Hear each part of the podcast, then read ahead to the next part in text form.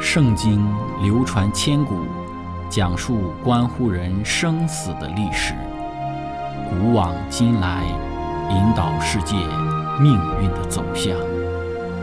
圣经历经风雨，见证真爱永恒的真理，惊天动地，拯救堕落罪孽的生灵。圣经荡气回肠。感动铁石心肠的生命，坚往之来，翘首以待基督的复临。希望福音广播电台圣经系列解经节目开卷有益，让我们翻开这本千古奇书，去领悟其中可以扭转人生的真理。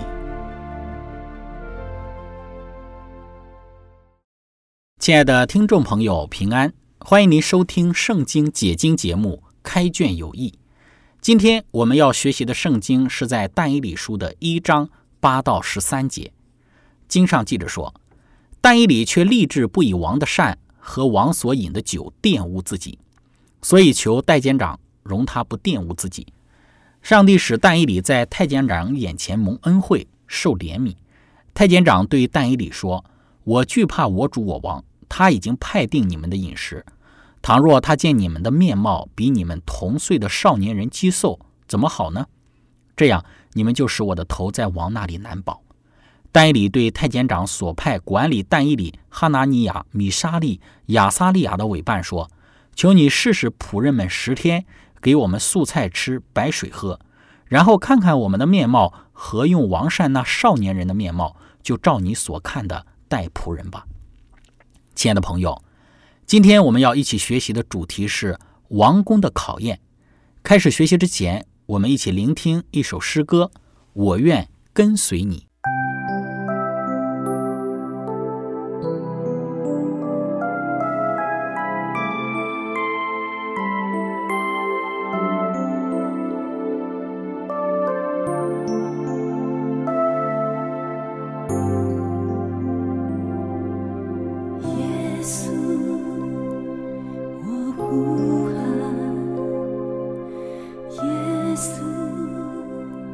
赐我平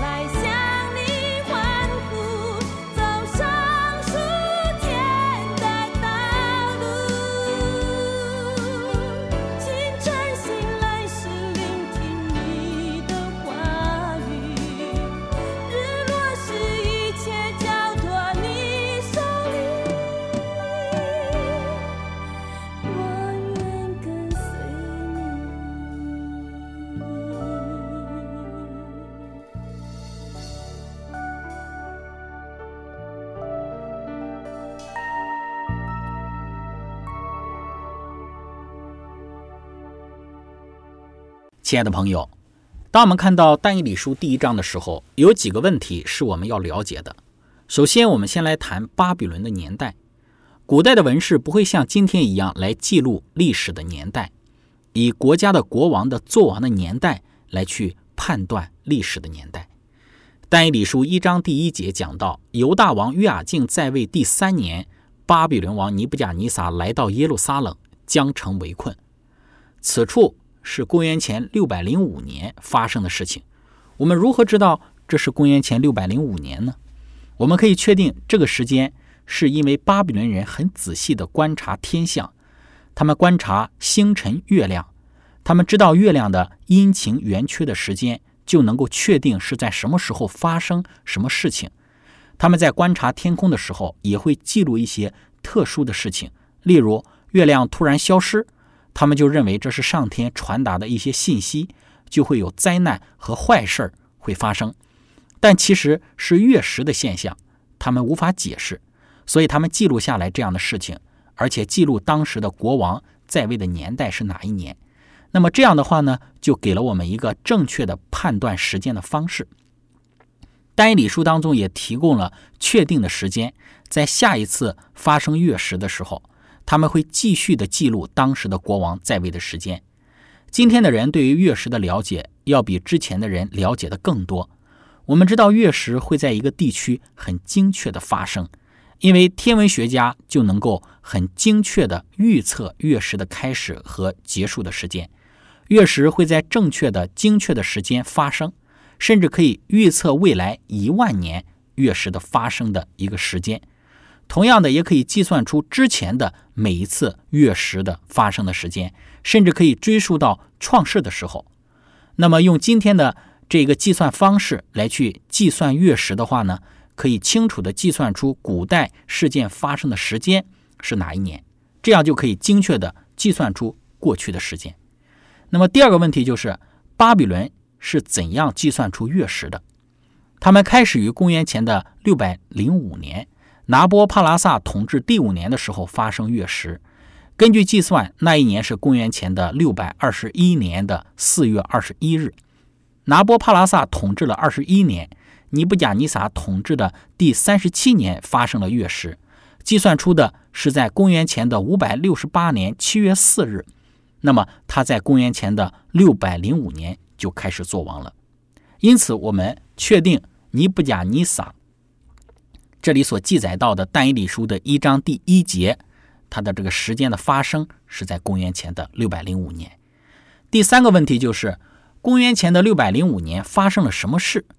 根据巴比伦的编年史，用楔形文字写的一块泥板。上面记载了尼布甲尼撒王头十年的统治期间发生了什么事情。公元前的六百零七年到公元前五百九十七年发生的事情。拿波帕拉萨尼布甲尼撒统领军队，战胜了所有赫特帝国所有的国家。他去到了巴勒斯坦地区，战胜了他们。这同一时间，约雅敬从耶路撒冷城出来效忠尼王，尼王让约雅敬统治犹大。但是约雅敬不忠心，拒绝向尼王交税。之后，尼王回到了耶城，然后呢，迫使约雅敬交税。尼布甲尼撒统领军队行军到巴勒斯坦，在犹大城安营。在亚达月的时候，俘虏了犹大的国王。耶路撒冷被俘虏的王就是约雅敬，他派了自己选派的那个王去治理犹大地，就是约西亚。这一段的历史讲到了约雅敬战败的记录。这个泥板的记录与圣经记载的完全吻合，考古学的发现可以帮助我们更加的了解圣经，同时也更加确信上帝的话是真实可靠的。第四个问题就是，但以理是否是太监？但以理书一章第三节讲到，王吩咐太监长亚士必拿从以色列人的宗室和贵胄中带几个人来。这个太监长亚什必拿是一个清楚的被记载的名字，他的任务就是去到犹大地挑选一些人来。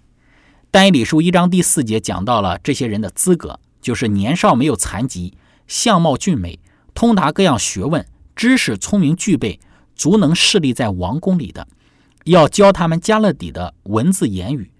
这个特别的人的任务就是去寻找年轻人。这寻找的人有一个名称，就是太监长。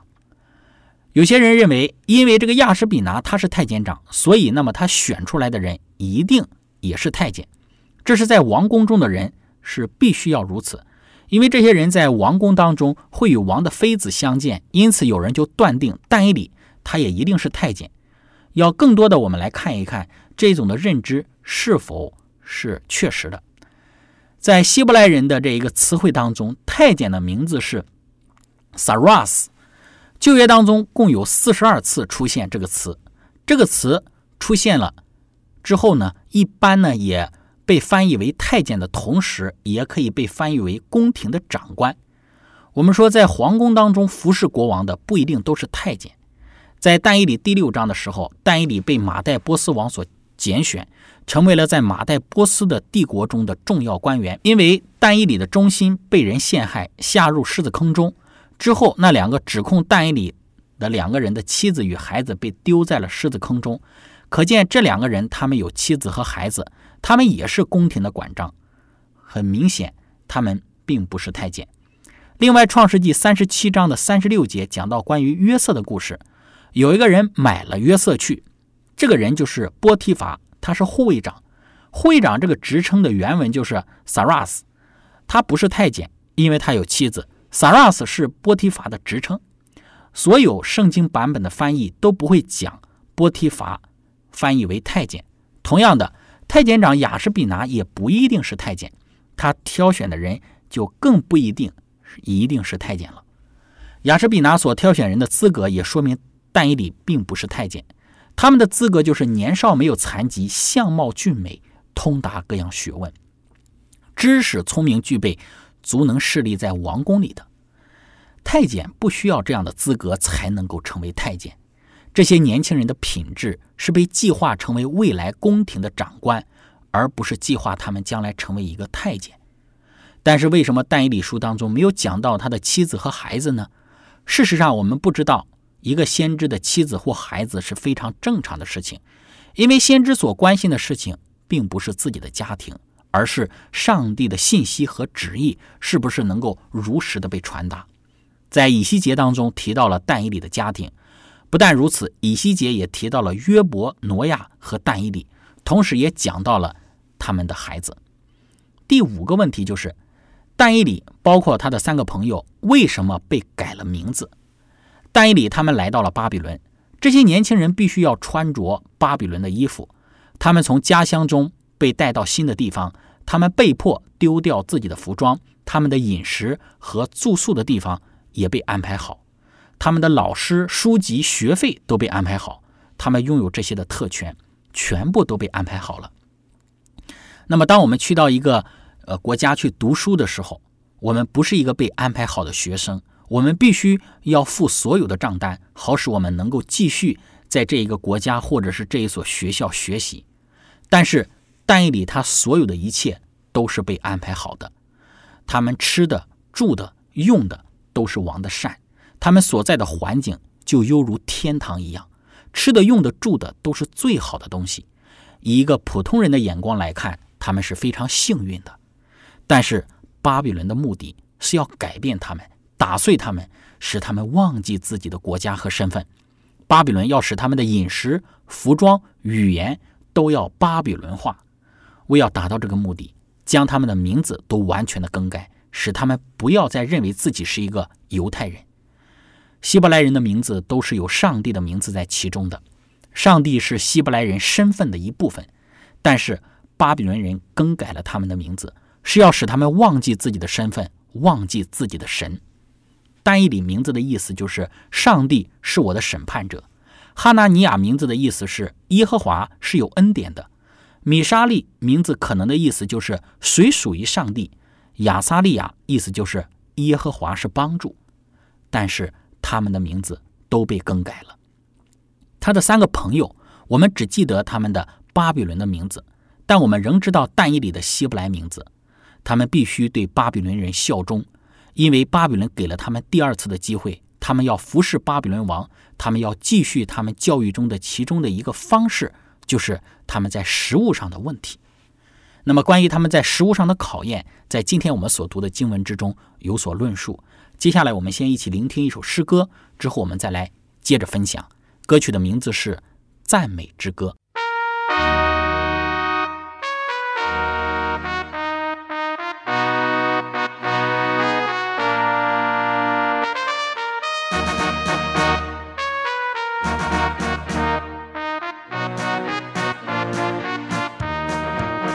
上帝之山，我们一起来颂扬的心事是爱永远长存，是他是生命给人，是他创造了我们，我的心怎能不感恩？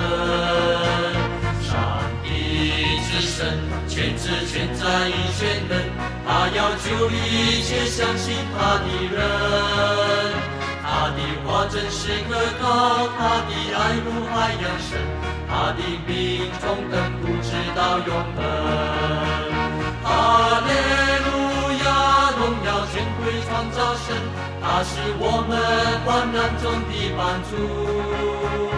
他的命令深藏在我的心里，这一生愿奉行，只是不偏离。上帝之上，我们一起来颂扬他的心事，是爱永远长存。是他是生命给人，是他创造了我们，我的心怎能不感恩？上帝之神，全知全在亦全能，他要救一切相信他的人。他的话真是可靠，他的爱如海洋深，他的命从根不直到永恒。哈利路亚，荣耀全归创造神，他是我们患难中的帮助。他的命令深藏在我的心里，这一生愿奉行，只是不偏离。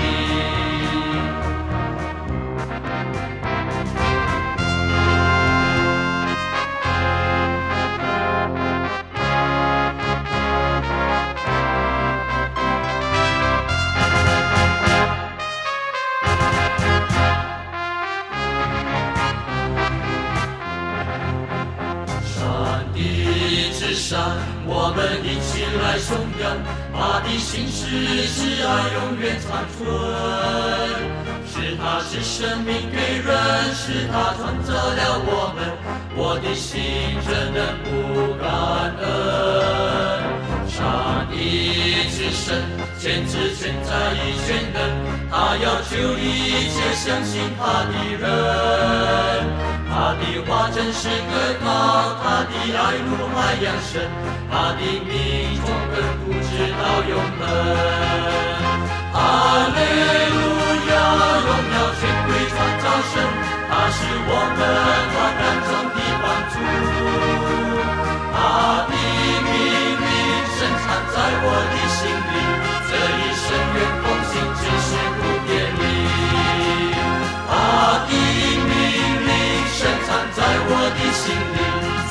这一生愿奉行，只是不偏离。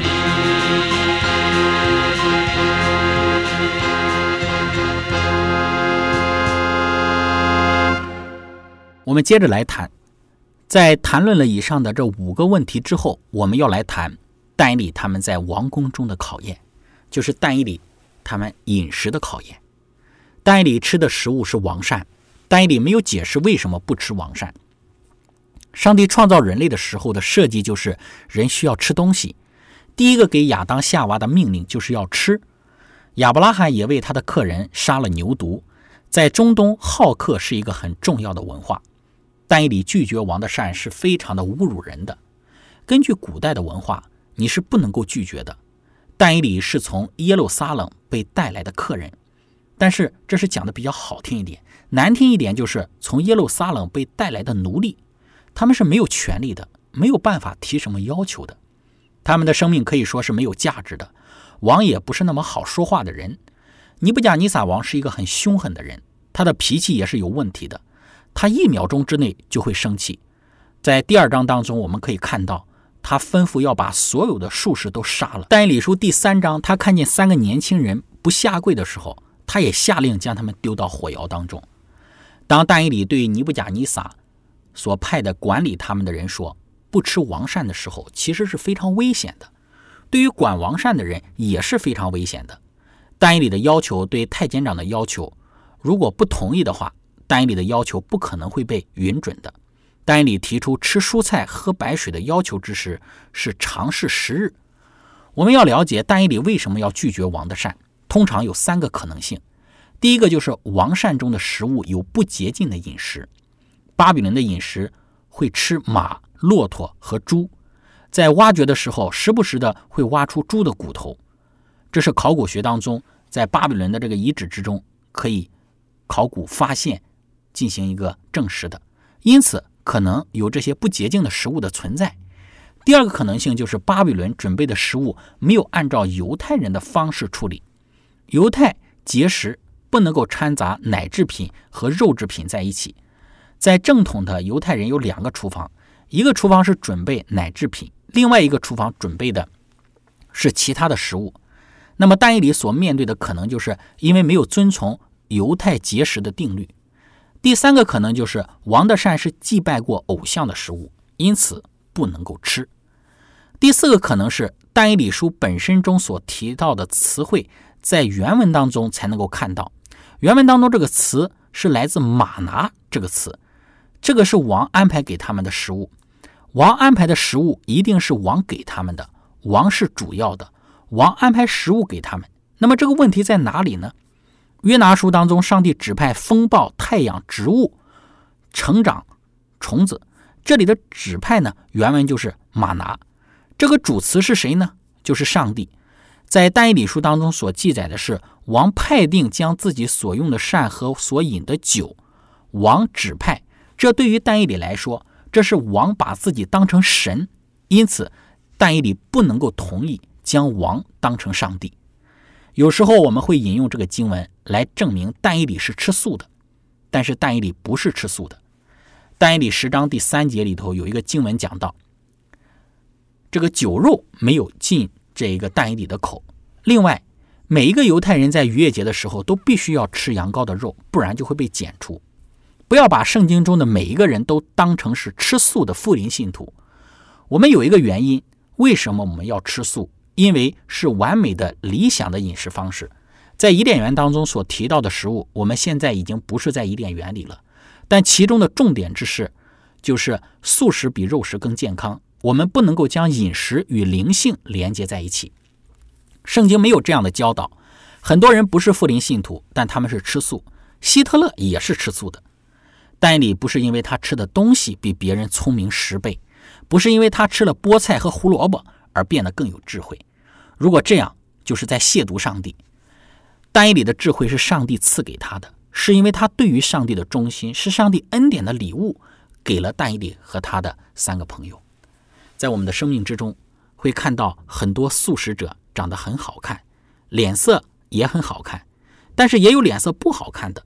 因此，不能够去骗小孩子说你吃白菜就会变得漂亮，也不能够说不读书只吃蔬菜就会变得聪明。但你不是因为他吃的东西而变得更有智慧。那么，我们也不会告诉你，有些人吃素一辈子，最后得了癌症。有些疾病是遗传的，不是跟你吃的有关。但吃什么的确可以延长你的寿命。当然，我们都同意吃素会变得更健康。但有些地方吃东西都是一个困难。在牙买加的教会，教友有二十万人，教会当中也推崇吃素，但是大部分的人都是很穷的。教会教导他们要吃素，但是他们很穷，没有什么可以吃的，就只能吃白饭，一天一次，每天每月的这么吃，最终他们就变得非常的不健康。在牙买加的学校。当中就会有一些的人会晕倒，因为他们觉得我们要吃素就要更健康，但是因为穷没有素菜可以吃，他们又不吃鱼肉，不吃其他的一些肉类，因此他们就变得很不健康。圣洁是与上帝的关系，不是我们吃的东西。亲爱的朋友，以上就是我们所分享的但以理书的第一章的内容。那么我们今天的分享就到这个地方。最后，如果您想与我们有更多的关于圣经真理方面的互动，或者是您愿意与我们分享在您生活之中的见证、信仰的经历、灵修的感悟等等，那非常欢迎您的来信。您可以写电子邮件给我们，我们的电邮地址是 z h i c h e n g at v o h c 点 c n。愿上帝赐福您，我们下次节目再见。